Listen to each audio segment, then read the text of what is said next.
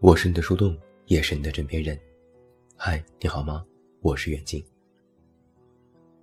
去年十月，我妈得了一场大病。说实话，这十个月过去，我们家经历过一段非常艰难的时光。要接受这件事，理解这件事，再到积极面对这件事，过程的确非常困难。我妈已经经历过了手术、化疗、放疗，现在整体治疗已经全部结束，只要定期复查、按时吃药就可以。全家人都松了一口气。然而，就是这轻描淡写的一句话背后，必然会带着许多波折，伴随着痛苦。尤其是化疗、放疗带来的一系列副作用，是真的需要咬着牙才能扛过去的。我妈还算幸运，没有太过难受。我一直很欣慰的是，我妈的心态还不错。我这个人脾气差，这一点可能遗传我妈。我有时会因为一些小事忍不住和我妈抱怨，比如哪个亲戚没来看她，比如哪个人办事不周等等。我妈都会说：“不要想那么多，也管不了别人。现在咱们家最重要的任务。”就是看好自己的病，过好自己的日子。现在他还总爱说：“管他呢，活一天算一天，有一天就要好好的活着。”他现在身体好多了，每天重新开始整理家务和做饭，锻炼身体，张罗着九月份来北京，还约好了明年要和老姐妹去旅游。他依然热衷淘宝，喜欢网购。最近迷恋上了抖音，每天刷小视频，一个人在那边咯咯咯的笑。前几天我们打电话，他说要请客吃饭，让姐妹们都聚聚，开心开心。我真是忍不住想给他颁一个最佳心态奖。我妈这种心态的变化，我是看在眼里的。得病的人，最开始肯定都难以接受。我妈也曾以泪洗面，为什么这种厄运就会降临到自己的头上？慢慢的接受了这件事，开始住院治疗，也得到了身边朋友和家人的安慰和照顾，又在医院认识了一些病友，心态才开始有了一些变化。我妈有两个比较要好的病友，一个是李阿姨，看起来四十多岁的样子，是一名老师。她非常优雅，每次来医院都戴着礼帽，穿着套装和中筒靴，化着淡淡的妆。和大家说话都是面带微笑，细声细语。我妈说：“看看人家，病了还打扮自己这么精致，我也要这样。我为什么病了就不收拾自己呢？我才要更好的美起来才对。”李阿姨特别坚强。都是一个人住院，一个人化疗。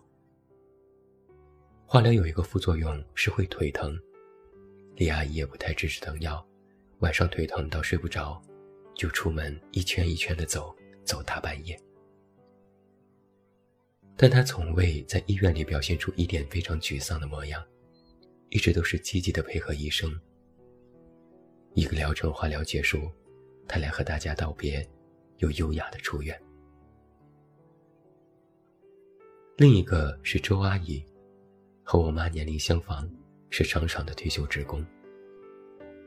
她的药物反应就会大一些，非常难受，恶心、头晕、脱发、四肢无力，没有办法吃饭，连病房里的饭味都闻不得，一闻就想吐。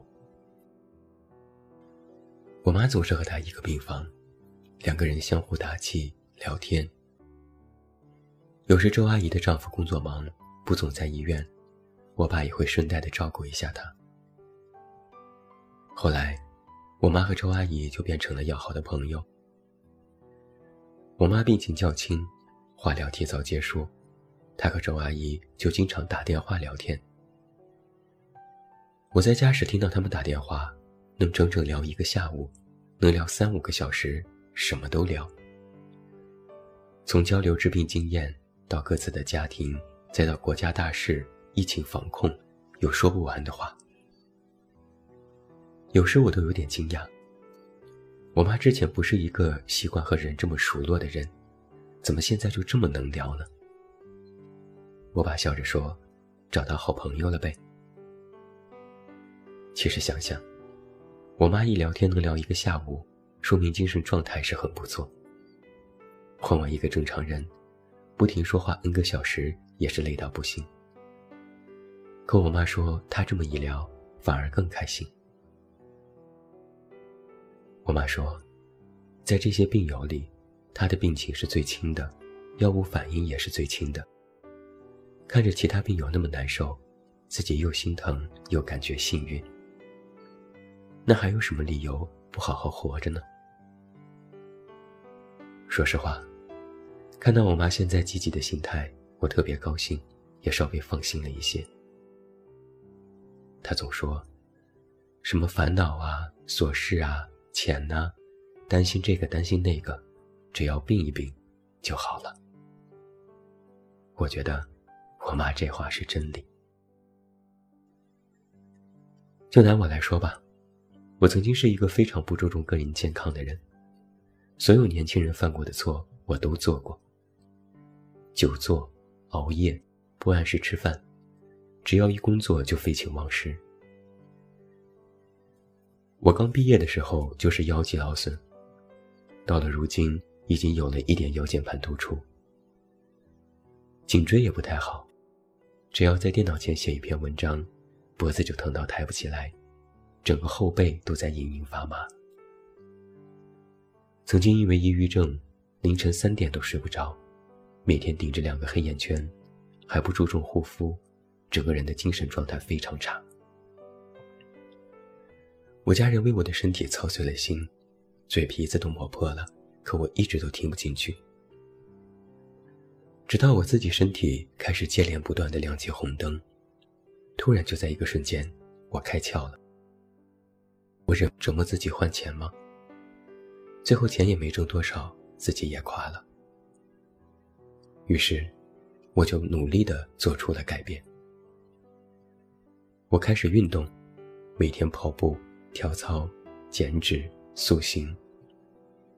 我开始早睡，最近一年争取天天十点睡觉，现在改到了九点半。我还要早起，每天早晨最迟七点起床，好好吃早餐。我注重保养，菊花枸杞是标配，也认真护肤，把自己的形象搞好。就这么过了一年多，所有人都说我变得和曾经不一样了。三十多岁的人，看起来和二十五六岁的人一样。别人都问我：“你是吃什么抗老的神丹妙药了吗？”说的话，神秘兮兮的回答他们说：“只要病一病。”就好了。他们不懂，我哈哈大笑。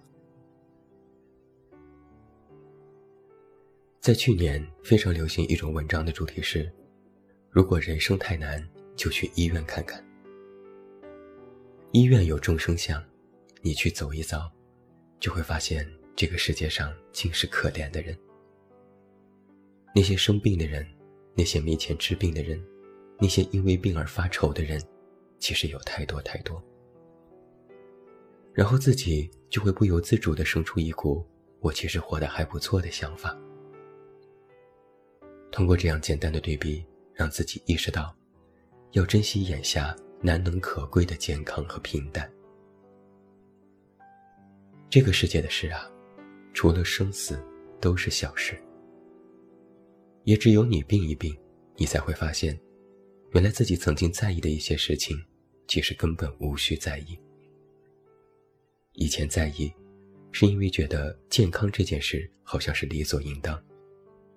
现在健康出现了问题，那么如果其他的事情哪怕是问题，也没有健康的问题重要。我们都说啊，人只有在失去之后才懂得珍惜。曾经有读者问我，为什么会这样？我说。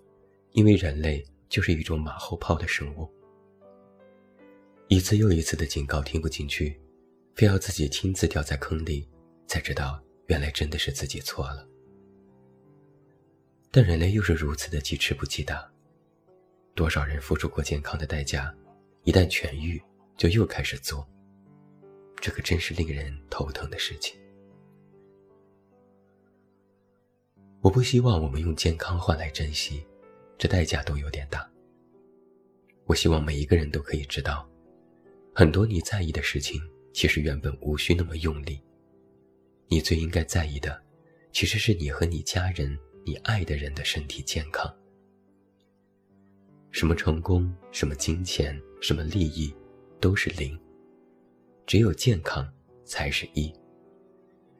有了健康，其他才顺理成章；没了健康，其他都是虚无。生命不是儿戏，这句话我们每个人都知道。不管我们曾经如何的调侃他，或他被随便的戏谑的事情。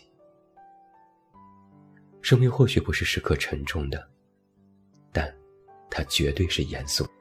它严肃到你不能有一丝的马虎，不能有一丝的疏忽，需严阵以待。你必须把它放在第一位。如果你非要折腾，那么生命也会严肃而绝情的给你当头一棒。如果你还要问，那我们什么时候才能学会珍惜，学会如此严肃的对待生命呢？我也只能不留情面的说一句：“自己病一病，就好了。”我是你的树洞，也是你的枕边人。关注公众微信“远近”，找到我。我是远近，祝大家身体健康，晚安。